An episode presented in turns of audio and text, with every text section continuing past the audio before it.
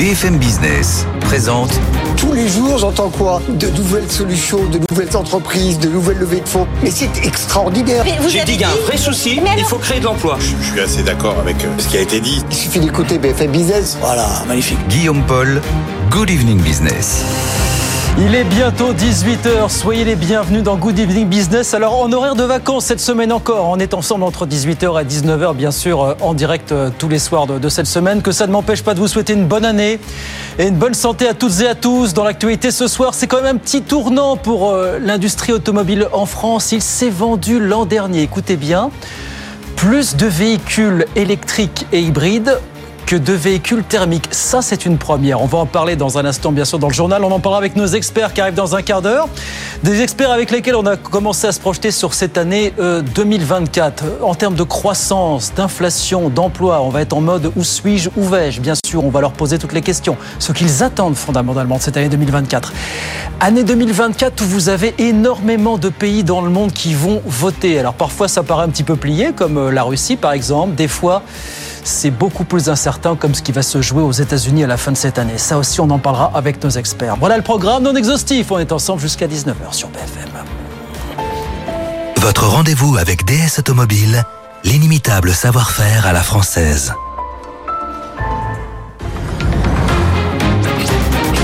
Good Evening Business, le journal.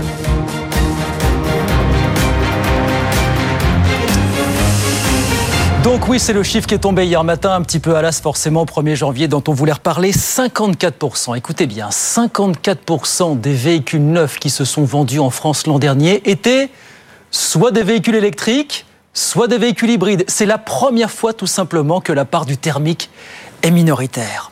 Laura Combo.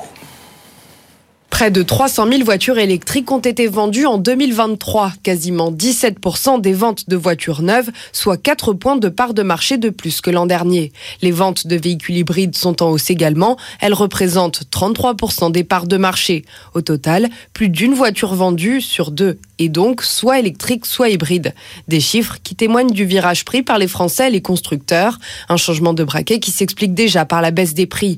Les voitures à batterie restent plus chères que les thermiques, mais elles deviennent abordables, notamment grâce au bonus écologique. 5 000 euros pour les ménages les plus aisés, 7 000 euros pour les autres.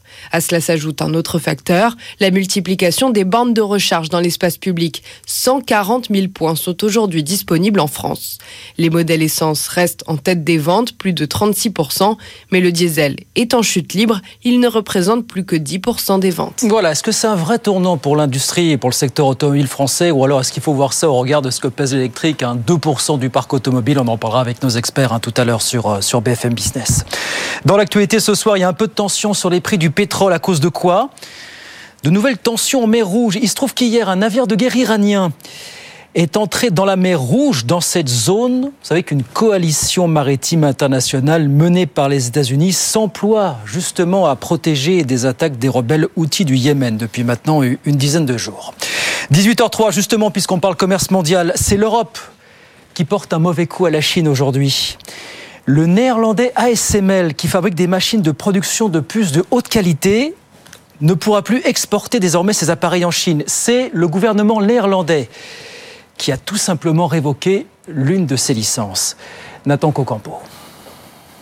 Les semi-conducteurs de pointe sont fabriqués avec des machines utilisant la technologie laser, une technologie indispensable pour graver des micro-puces que l'on trouve dans les derniers smartphones, armes, voitures. Le leader incontesté dans ce domaine, c'est ASML, géant néerlandais.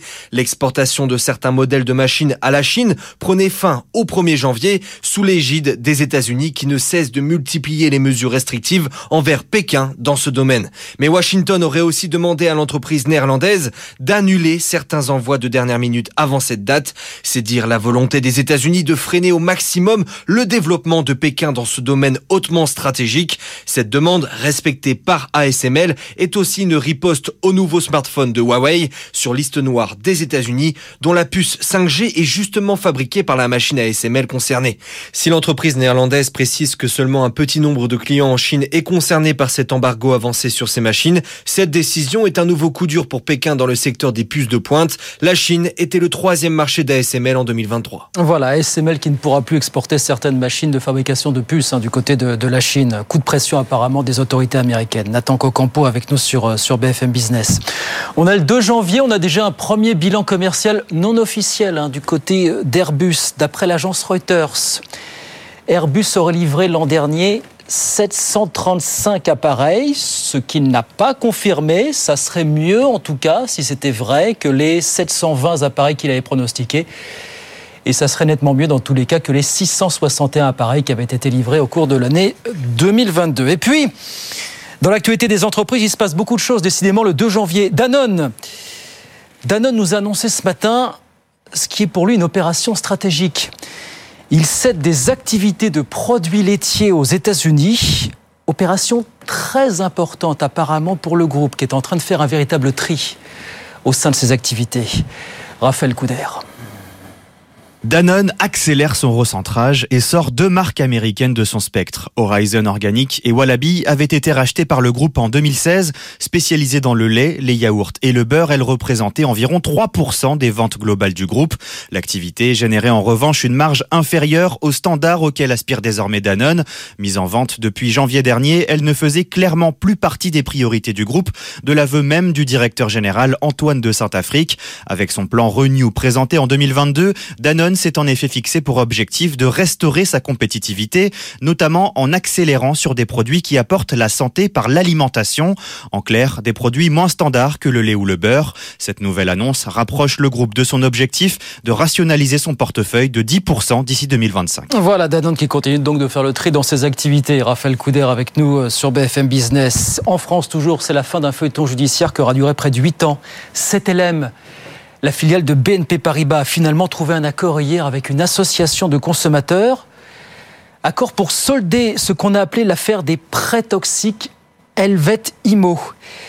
Affaire dans laquelle BNP avait été reconnu coupable de recel et de pratiques commerciales trompeuses.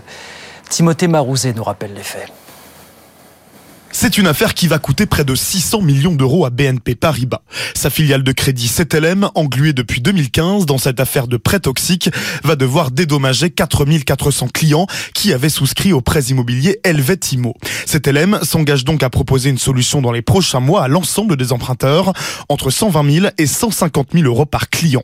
Le début de cette affaire remonte à 2008. 7LM a commercialisé à l'époque son prêt destiné à l'investissement locatif défiscalisé, libellé en francs mais remboursable en euros. Sauf que la crise financière est passée par là. Résultat, l'euro a fortement décroché face au franc suisse et les montants à rembourser ont flambé. La fin d'un feuilleton judiciaire, commencé en 2015, la filiale de BNP Paribas est alors reconnue coupable d'avoir dissimulé les risques à ses clients.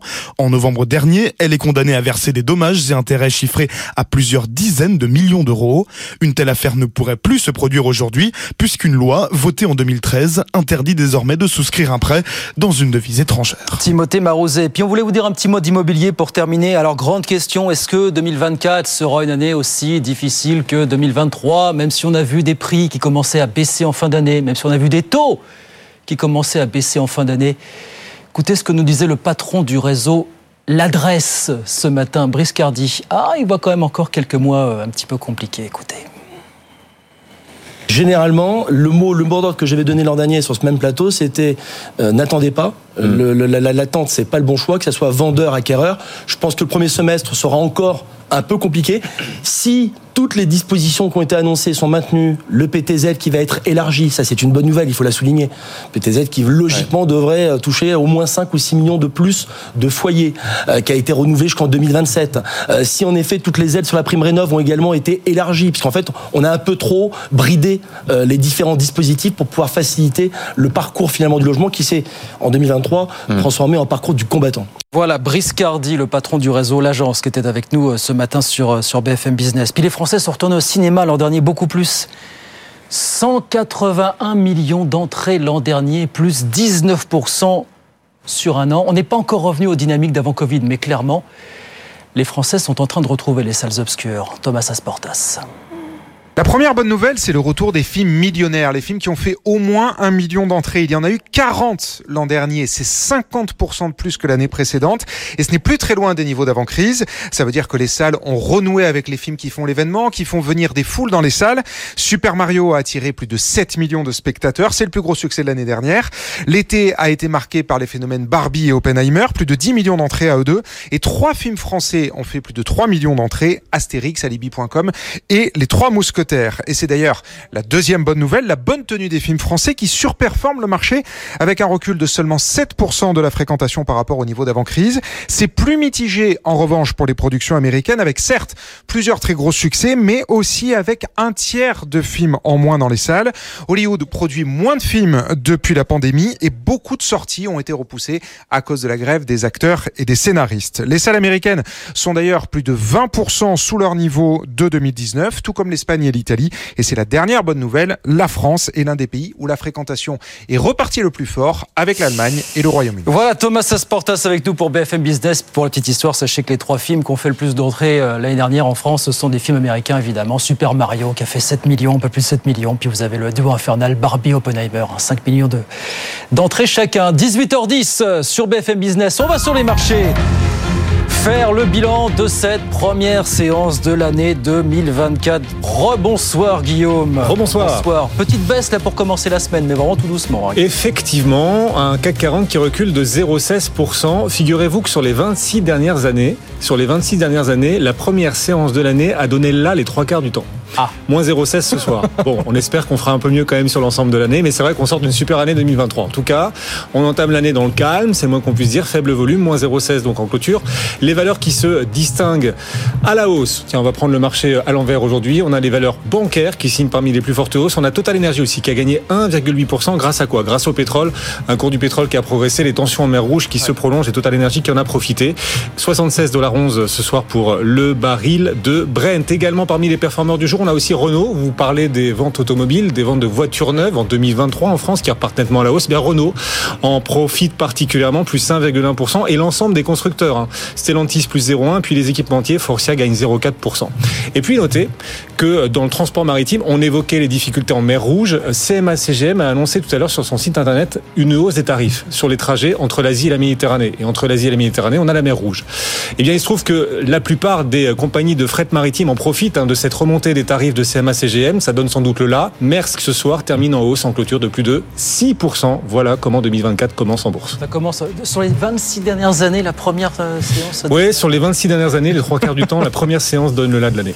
On va l'avoir en tête, cette stade, Guillaume. Merci beaucoup, Guillaume Sommerer, qu'on retrouve tous les jours, bien sûr, à partir de 17h30 cette semaine pour la clôture à la, à la Bourse de Paris. On regarde rapidement ce qui se passe à Wall Street. Pendant ce temps, bien sûr, sur les marchés américains, le Dow Jones qui grappille 0,2%, 37 769 points.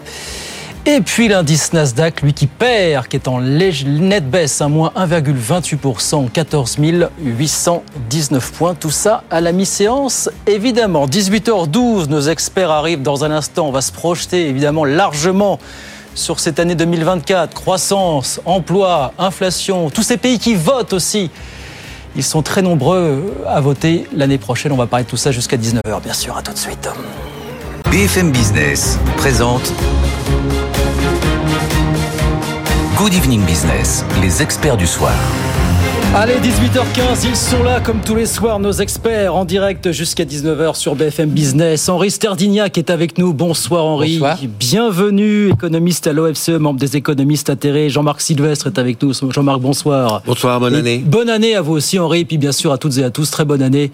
Très heureux de vous retrouver pour une nouvelle belle année. Ça va être une belle année, vous allez voir. On va vous en faire la démonstration pendant trois quarts d'heure hein, ce soir sur BFM Business. Et puis Manel Le Chip, à qui nous allons souhaiter une bonne année quand il sera là, parce qu'il va arriver d'ici quelques instants.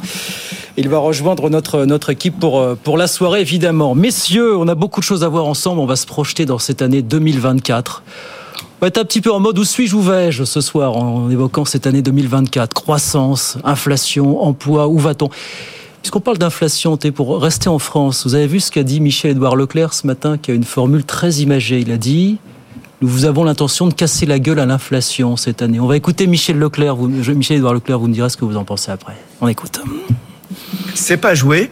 Euh, il y a beaucoup d'industriels qui demandent des, des, hausses de prix encore de 6 à 8 Mais je vous rassure, tous mes collègues de la distribution, qui, on est très concurrents entre nous. On est allé leur demander de la déflation, de la baisse de prix parce qu'ils s'étaient trop sucrés l'année dernière. Et donc, on va aller chercher des, des poches de baisse de prix. On va aller casser euh, la gueule à l'inflation et on va arriver avec une inflation, je pense, en janvier, février, fin janvier, début février, qui sera au moins moitié moins que l'année dernière. Attention. Mais vous nous dites c'est pas gagné quand même. Vous venez de nous Ah dire. non non non non non non. Il va ça, ça va crier, ça va ça va crier dans les box. Voilà, ça va crier dans les box. Euh, Tord ta gueule, l'inflation. Voilà, un petit peu ce que nous dit Michel-Édouard Leclerc. Je salue Manuel Le Chip qui vient d'arriver. Enfin, voilà. Salut Manuel. Bon, est-ce qu'on va gagner le combat contre l'inflation? Alors, vous parlez de la France, on parlait de la France avec Michel-Édouard Leclerc. Est-ce qu'on va le gagner au niveau européen? Est-ce qu'on va le gagner au niveau mondial? Comment vous voyez les choses, Henri Sterdignac, vous, pour euh, 2024 euh, Le combat est déjà en grande partie gagné. hein. Ouais. C'est-à-dire qu'on est déjà à un rythme d'inflation en France qui est euh, très faible. Si on regarde les trois derniers mois, il n'y a pratiquement plus de, de hausse des prix. Il y a même une légère baisse des prix. Donc, on peut dire c'est gagné. Euh, ce qu'on peut dire, c'est que la boucle prix-salaire qu'on craignait ne s'est pas vraiment euh, déclenchée.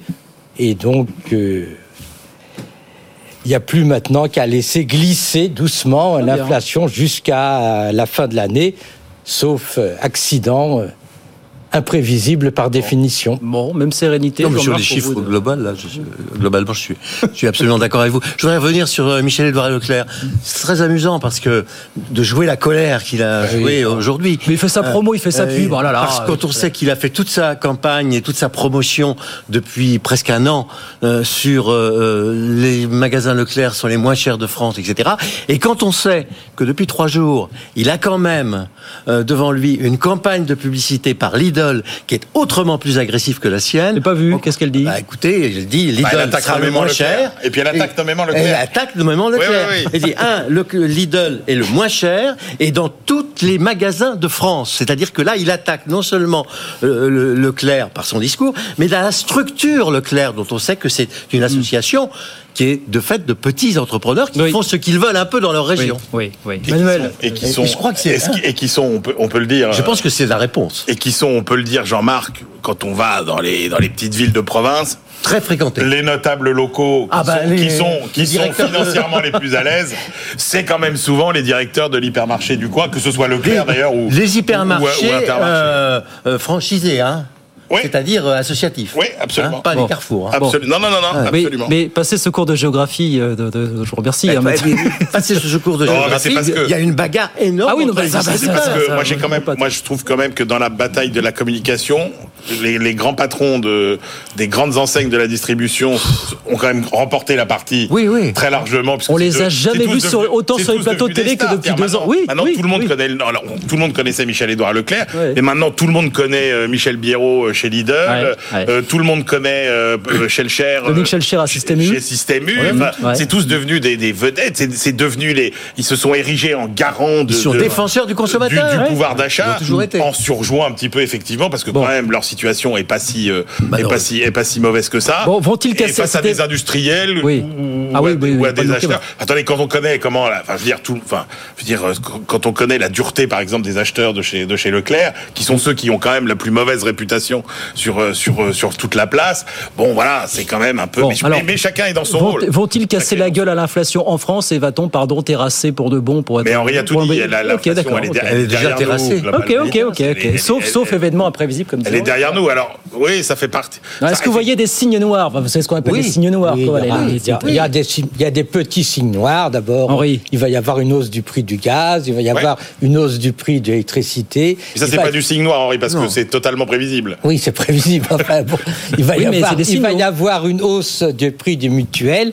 Donc tout ça fait que bon, puis vous voilà, avez- l'inflation va pas chuter aussi vite qu'on pouvait l'espérer. Vous avez quand même des risques dans la géopolitique qui sont sérieux. Ce qui se passe aujourd'hui dans la mer Noire Hum. bah, euh, nous annonce éventuellement des risques importants sur le prix du, du pétrole ou sur, et sur le prix des, des marchandises qui transitent par, euh, par le canal de Suez. Euh, je crois qu'on n'est pas sorti de, de- Alors, de- des difficultés. Les signes noirs, donc les imprévisibles que vous vous sentez, que vous pressentez, Emmanuel, je sais pas. Alors, signe noir, je sais pas s'il faut. Les, les- les signes noirs, en principe, ils sont par nature imprévisibles. Voilà. Il y a une inquiétude. Oui, mais vous, vous, vous êtes Emmanuel Le Chip, donc. Non, mais, ouais, non, mais, non, mais il y a une inquiétude qui pourrait effectivement avoir en cascade. euh, Il y a, il y a deux, il y a pour moi, il y a un aléa positif et un aléa négatif. Le risque principal, c'est effectivement de, re- de voir les prix du pétrole s'envoler à nouveau. Alors là, que- ils vont s'envoler, ils s'envoleraient grave. Hein. parce que Si on bloque le canal de parce Suez. que là, ce qui se passe, c'est que euh, vous auriez non seulement l'effet mécanique de la ponction du pouvoir d'achat sur le pétrole, mais avec toutes les conséquences en cascade sur les anticipations d'inflation, sur le comportement des banques centrales, et ça pourrait être voilà. Après, moi, je pense pas que c'est le scénario le plus probable. On a quand même, euh, dire, tout ce qui s'est passé depuis le 7 octobre n'a eu quasiment aucun impact sur le sur le marché du, du pétrole. Donc, moi, je pense qu'on rentre dans une dans une période euh, non plus de chocs globaux comme on en a connu en 2022-2023 avec le Covid, avec la guerre en Ukraine, etc. On rentre dans une période de chocs locaux et euh, c'est peut-être exagéré de dire ça, mais pour moi, le- ce qui se passe aujourd'hui sur le plan de l'impact économique entre Israël et le Hamas reste encore de la nature du, du, du choc euh, et du conflit local. Donc, si ça reste comme ça, moi je ne crois pas que la géopolitique prendra une place majeure. Et donc, si on arrive à avoir un prix du pétrole pas plus élevé que celui qu'il est aujourd'hui. Et c'est l'intérêt des producteurs. Et c'est l'intérêt aussi des, des producteurs. Ça devrait sans doute passer. Et l'aléa positif, parce qu'on n'en parle pas beaucoup, euh, c'est quand même la Chine. C'est-à-dire, euh, personne n'attend rien de la Chine euh, cette année. Or, on avait quand même quelques chiffres là qui sont tombés, qui sont pas si mauvais que ça. Et donc, peut-être s'il fallait attendre une bonne surprise euh, quelque part, ce serait peut-être euh, en Chine. Bon. Est-ce que vous attendez des bonnes surprises d'Emmanuel Macron? Vous avez vu son discours, ses vœux du 31 décembre. Est-ce que pour vous, il y a quelque chose? Il y a une volonté de continuer à réformer le pays? Est-ce que vous en retirez quelque chose? Je vois la moue d'Henri là qui. Non, non, il y a une volonté de. il y a bien sûr une volonté de continuer à réformer. Maintenant, euh, la question qu'on peut se poser, c'est euh, que lui reste-t-il à faire? Que doit-il faire C'est aussi la question Non, que je vous pose ce soir. c'est- Que doit-il La faire question, c'est euh, que lui reste-t-il à faire Que doit-il faire Il doit favoriser. Vous l'avez trouvé volontariste dans sa volonté de réformer. Je trouvais que ça, ça, ça tranchait tellement avec le réveillez-vous de la fin novembre, vous savez, où il dit le plein emploi, on n'y est pas. Il, il- il va nous réarmer, c'est quand même sympa. Donc, euh, il y a quand même la transition écologique qu'il faut euh, poursuivre. Il y a la réindustrialisation euh, qu'il faut euh, poursuivre. Et pour le reste, s'attaquer encore à l'État social. Non mais pourquoi pas Mais Il va nous comment réarmer avec des Qu'est-ce qui lui reste il à va nous réarmer avec des pistolets à eau, Henri, euh, parce qu'il y a quand même euh, le, il va buter quand même sur une contrainte euh, euh, majeure qui est quand même la situation des, des finances publiques. Parce que Emmanuel Macron, en fait, depuis le début, c'est quelqu'un qui a pas fait tant que ça de réformes profondes et structurelles, et c'est quelqu'un qui a dépensé beaucoup d'argent. Or, là, manifestement, les caisses sont quand même euh, assez, assez vides. Euh, parce que on a aussi beaucoup aidé pendant, euh, pendant trois ans. Donc, moi, à mon avis, s'il a quelque chose à faire, et euh, c'est possible avec notamment s'il y a une loi Pacte 2, c'est faire des réformes, par exemple, de simplification, qui ne coûtent rien. Encore Ah bah oui, mais ça coûte rien. Oui, mais ça produit rien non plus comme Ah effet. si, si, si, Oh. ça produit. Si, si, si, ça Le produit. nombre de réformes, Non, non, de chocs, de simplification qu'on nous a pondus ces dernières années, qui a débouché sur absolument mais quand il y a eu concret. Oh simplification, je suis désolé, dans la loi Pacte 1, il y a eu des mesures qui euh, ont eu des effets euh, positifs et qui n'ont rien coûté. Et donc, il faut aller dans ce sens. Bon, donc je vous demande, qu'est-ce qui reste au cours de ces trois ans Pour vous, la feuille de route idéale d'Emmanuel Macron en 2024 Ou du La choc de, de route simplification d'Emmanuel Macron serait qu'il nous dise très clairement ce qu'il veut faire de ce pays, parce qu'il ne l'a toujours pas dit.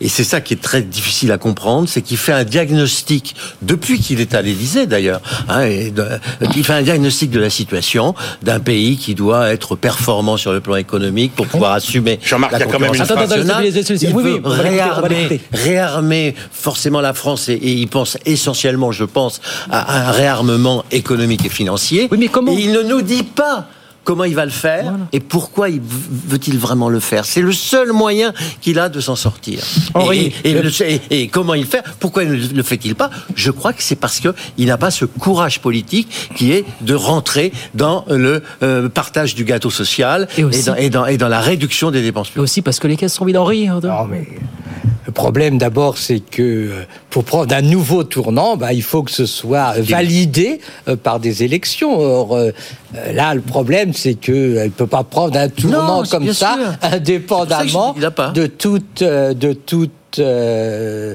ch- de toute décision électorale. Donc, euh, on, vo- on voit mal ce qu'il lui reste à faire. Bon, on voit très bien ce qu'il voudrait faire, c'est-à-dire avoir un devrait pays, faire, oui. un pays beaucoup plus libéral où il baisserait plus massivement les impôts sur les entreprises, où il réduirait encore plus nettement les, les dépenses publiques et les dépenses sociales. Le problème, c'est que le pays ne le suivra pas et qu'il peut pas le faire sans, sans de nouvelles élections. C'est pour ça qu'on a, on a tort de dire qu'il manque de, de courage politique. Il manque de majorité politique. Ça l'a pas empêché de, se- de se lancer quelques satisfaites. On va écouter une petite phrase qui a beaucoup marqué euh, Emmanuel Le Chypre, une phrase d'Emmanuel Macron. Écoutez ce qu'il disait euh, avant-hier soir, tiens. Déterminés, nous le serons à agir pour amplifier notre réarmement industriel, technologique, scientifique. Nous devrons tout faire pour atteindre notre ambition de plein emploi, continuer d'innover, mais aussi d'attirer les talents comme les entreprises et produire davantage en France.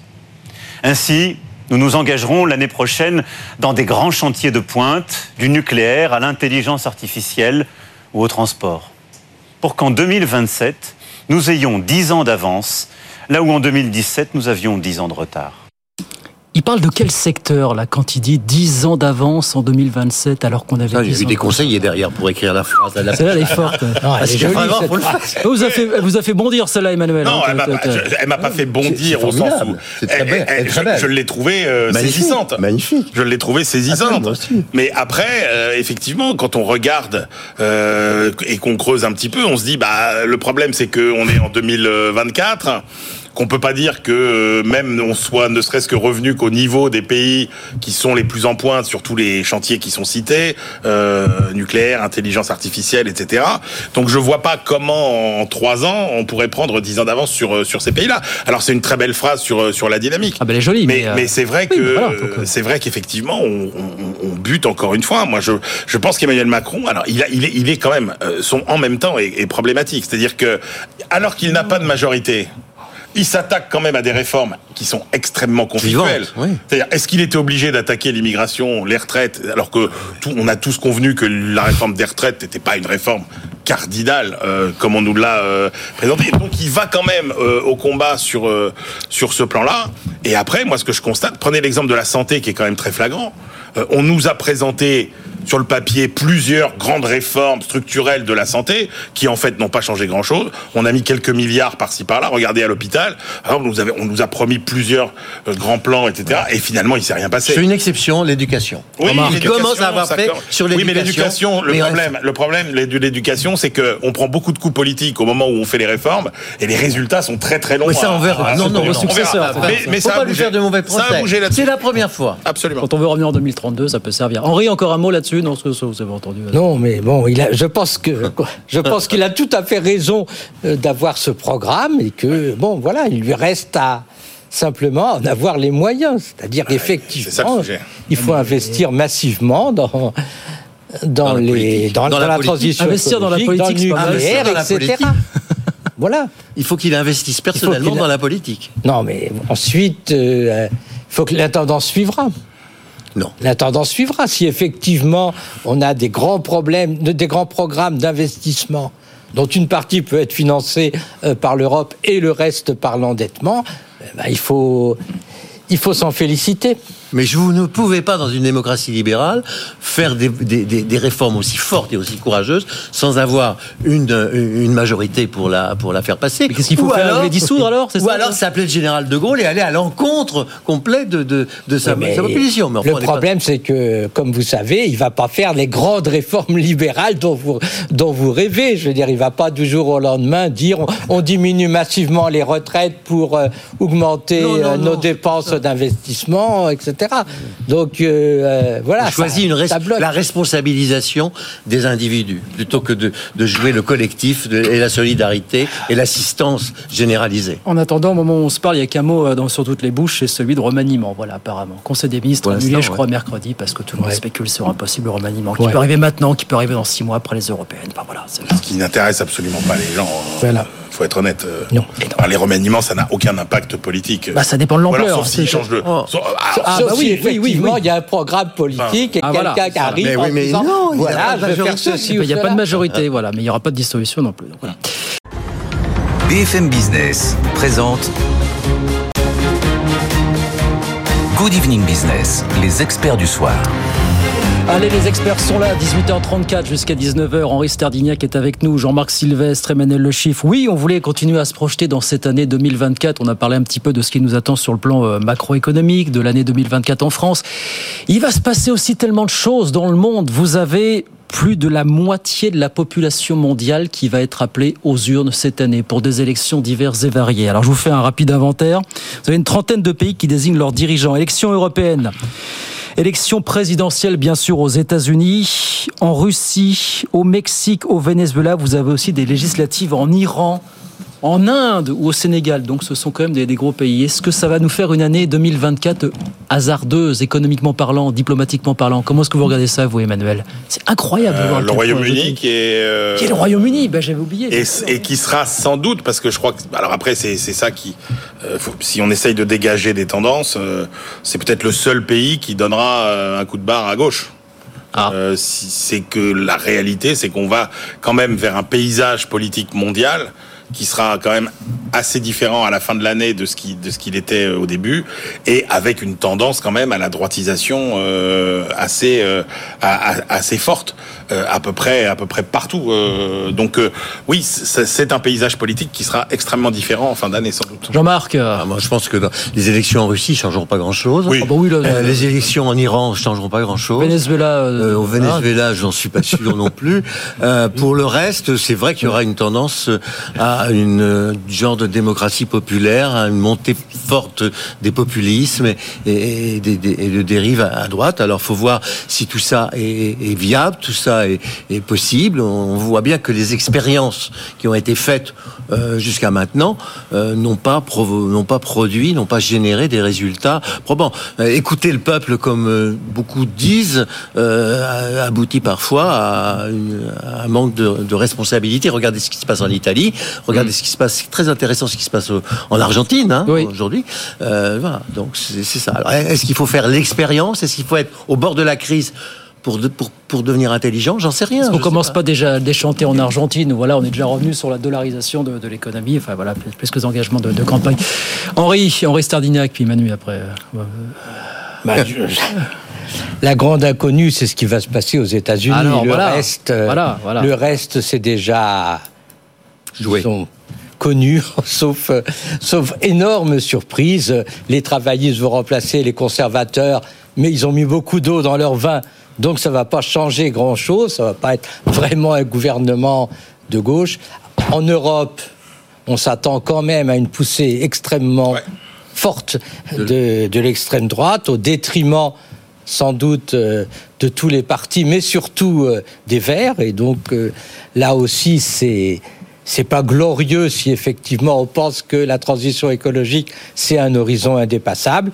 Et puis le, le- la grande incertitude, c'est les États-Unis. Alors voilà, on va que- avoir un vote Alors tout voilà. à fait tragique entre un, un monsieur de 81 ans respectable quand même très âgé et qui n'est pas très très populaire et un, un monsieur de 77 ans dont le programme Donald Trump. est tout à fait euh, sera tout à fait catastrophique si effectivement Il a un programme? Il a un programme si effectivement il sort les États-Unis euh, des accords euh, climatiques si effectivement euh, il se lance dans des politiques de revanche contre les les, les, les démocrates. Le premier jour, il a dit. Ce serait revanchard le premier jour. Si effectivement il prend des mesures fortes contre les homosexuels et les drogués, les immigrés, les communistes euh, qu'il traite de vermine, tout ça est extrêmement Alors, inquiétant. Alors justement, est-ce que vous voulez qu'on s'arrête quelques minutes sur le- le- l'élection américaine? Possible retour de Donald Trump. Est-ce que le retour de Donald Trump, c'est le retour à un protectionnisme euh, débridé? Est-ce que Joe Biden en a fait forcément beaucoup moins d'ailleurs pendant quatre ans? Je vous pose la question. Est-ce que c'est euh,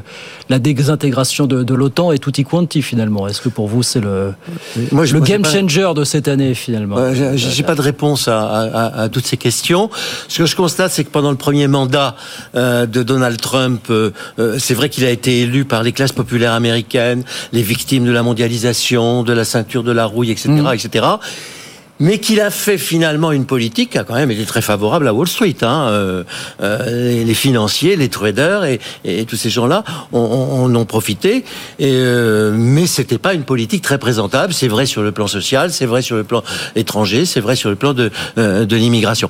Ce qui est intéressant aux États-Unis, c'est qu'il y a des contre-pouvoirs très très forts et que ces contre-pouvoirs, ils sont tenus notamment par les entreprises et que les entreprises et notamment les grandes entreprises, mais ça c'est vrai dans dans l'ensemble des démocraties libérales. C'est que vous avez des démocraties libérales qui tremblent, mais vous avez des entreprises Hmm. qui ne tremblent pas et qui continuent de, de, de, de faire leur chemin et avec leur propre euh, contre-pouvoir. La question qui va se poser pour les entreprises, mais ça se passera aussi pour les européennes, regardez ce qui se passe en, en Hollande, c'est est-ce qu'on doit continuer de faire du business, de commercer avec des pays qui ne respectent pas les valeurs de, de, de, de l'Occident, qui ne respectent pas les contrats internationaux, qui ne respectent pas les accords commerciaux. C'est ça que, que le problème va se poser, que, que- que les chefs d'entreprise vont se poser, et qui se posent déjà. Jusqu'à maintenant, ils ont laissé les États poser ces questions à leur place. Emmanuel, Mais ils vont le faire. Emmanuel Le Chip, parce que cette élection américaine, c'est le point d'orgue de tout ce processus électoral. Avec quelles implications si Donald Trump devait finalement l'emporter en novembre prochain pour Alors, forcément, c'est le point d'orgue. Après, moi, je- je- je- j'avoue que. Alors, je- on, on reste sur le champ économique. Effectivement, on n'attaque pas les sujets sociétaux euh, qu'a évoqué Henri et, euh, et qui sont effectivement extrêmement préoccupants, etc. Mais si quand même vous faites le bilan de, de- de- du premier mandat euh, Trump avec des Trumponomics qui ressemblent quand même assez au, Reaganomics, c'est pas si négatif que ça. Il a fait baisser massivement les impôts. Et quand vous regardez euh, l'évolution Non, mais il a fait ça dans une vie- économie. Il a fait ça dans Non, une mais- économie qui était déjà gonflée au stéroïde du fait de ce qu'avait fait Obama auparavant. D'accord. Mais si vous voulez, si vous regardez même les, les indicateurs sociaux des catégories sociales les plus modestes, si vous regardez par exemple le- les, les, les, les travailleurs noirs, etc., vous voyez que leurs revenus euh, ont rarement autant augmenté que sous euh, Donald Trump.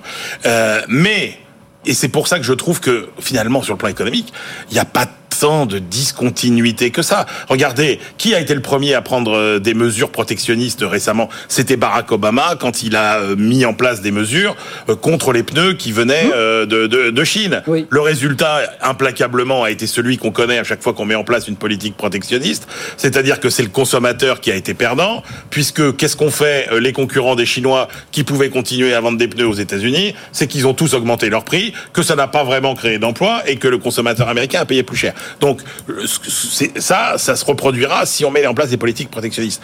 Après, il a gonflé beaucoup les déficits publics, c'est vrai, mais qu'a fait Biden? Biden aussi, il a énormément remis euh, de carburant dans la machine, alors que cette machine avait pas tant que ça besoin. Il n'a pas desserré les taux sur les mesures Voilà. protectionnistes prises du temps de Trump. Sur le plan Il y a une économique, continuité quand même. bah, il y a, il y a, encore une fois, il y a des grandes ruptures sociétales, mais sur le plan économique, moi, je trouve qu'il y a des constantes américaines qui valent pour Trump comme pour On ne change pas une politique qui gagne.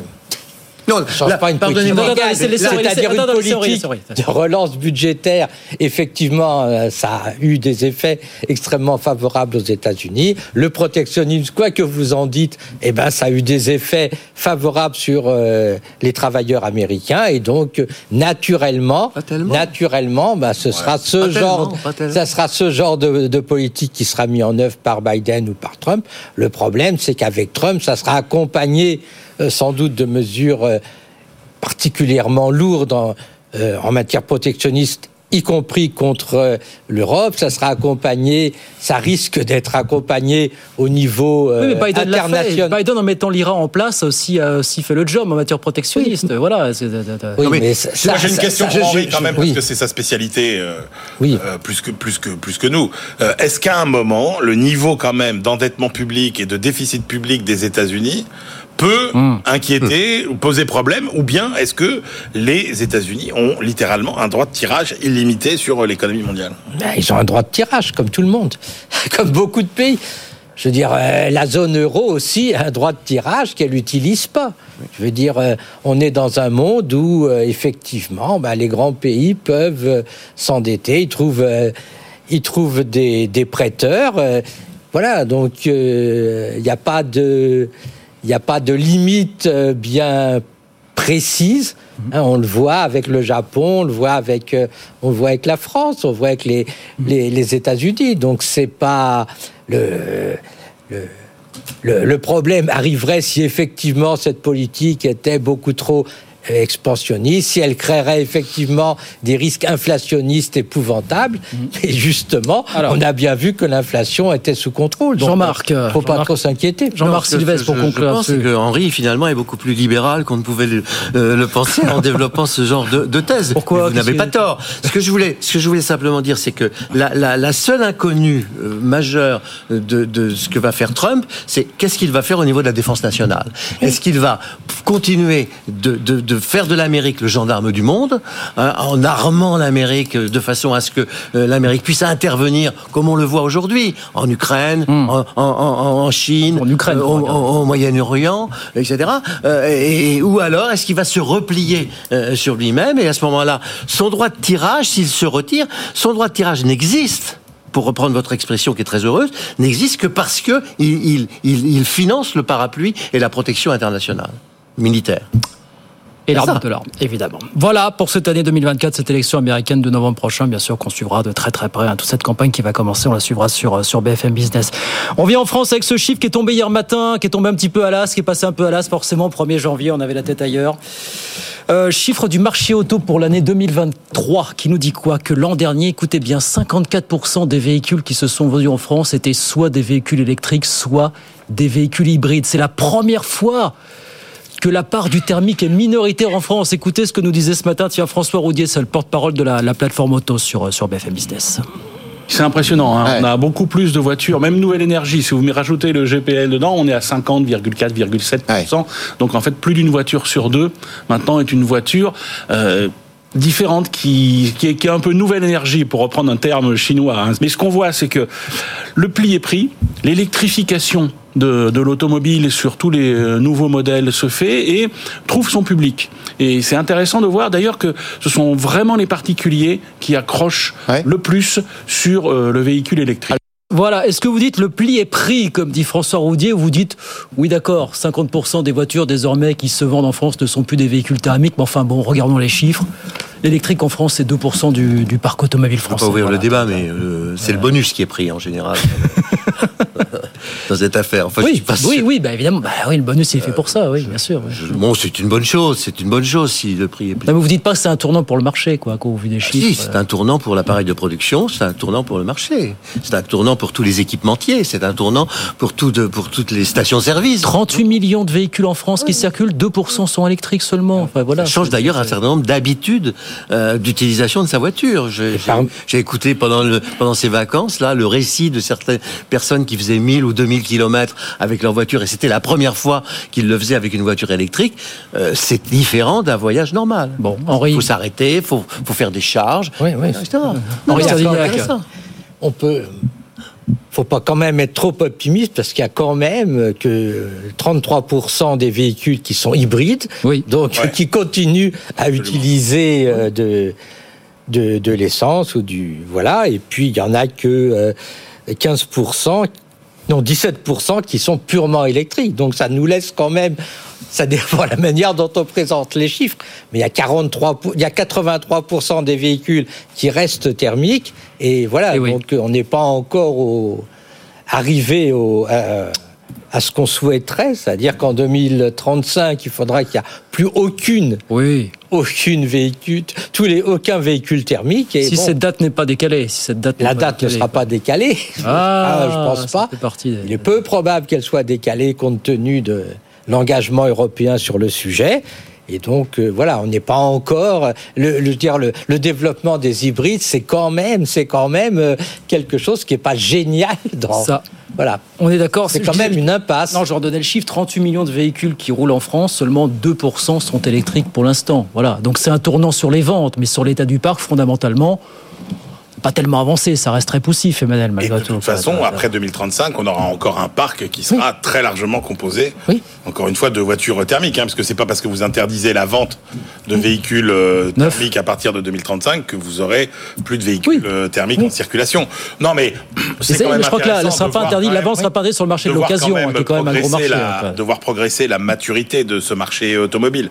On voit bien qu'aujourd'hui, finalement, la clientèle, qui est une clientèle qui est plutôt euh, urbaine, qui a plutôt des moyens. Ça y est, elle est convaincue que euh, la bonne voiture pour elle, c'est l'électrique. Et ça, c'est quand même euh, assez, euh, assez spectaculaire. C'était pas gagné. Hein. Il y a encore quelques mois, quelques trimestres, même les gens qui font pas forcément beaucoup de routes, qui ont toutes les bonnes raisons, pratiques même, parce qu'ils habitent une maison, qui ont la possibilité de recharger facilement, ces gens-là, on voit bien que ça y est, ils ont été convaincus. Et ce sont des gens en général qui, qui ont, qui ont un peu de, de moyens. Après, on voit bien que pourquoi, pourquoi l'hybride est vraiment la catégorie reine bah Parce que c'est la catégorie du non-choix, en fait. C'est la catégorie intermédiaire. c'est la catégorie qui permet la transition en douceur. C'est la catégorie, effectivement, qui permet de se dire, euh, oui, je commence à aller vers le véhicule électrique, mais comme j'ai quand même besoin de faire de la route, etc., et qu'effectivement, il faut bien se mettre dans la tête que euh, le véhicule électrique n'est pas fait pour faire euh, des milliers de kilomètres.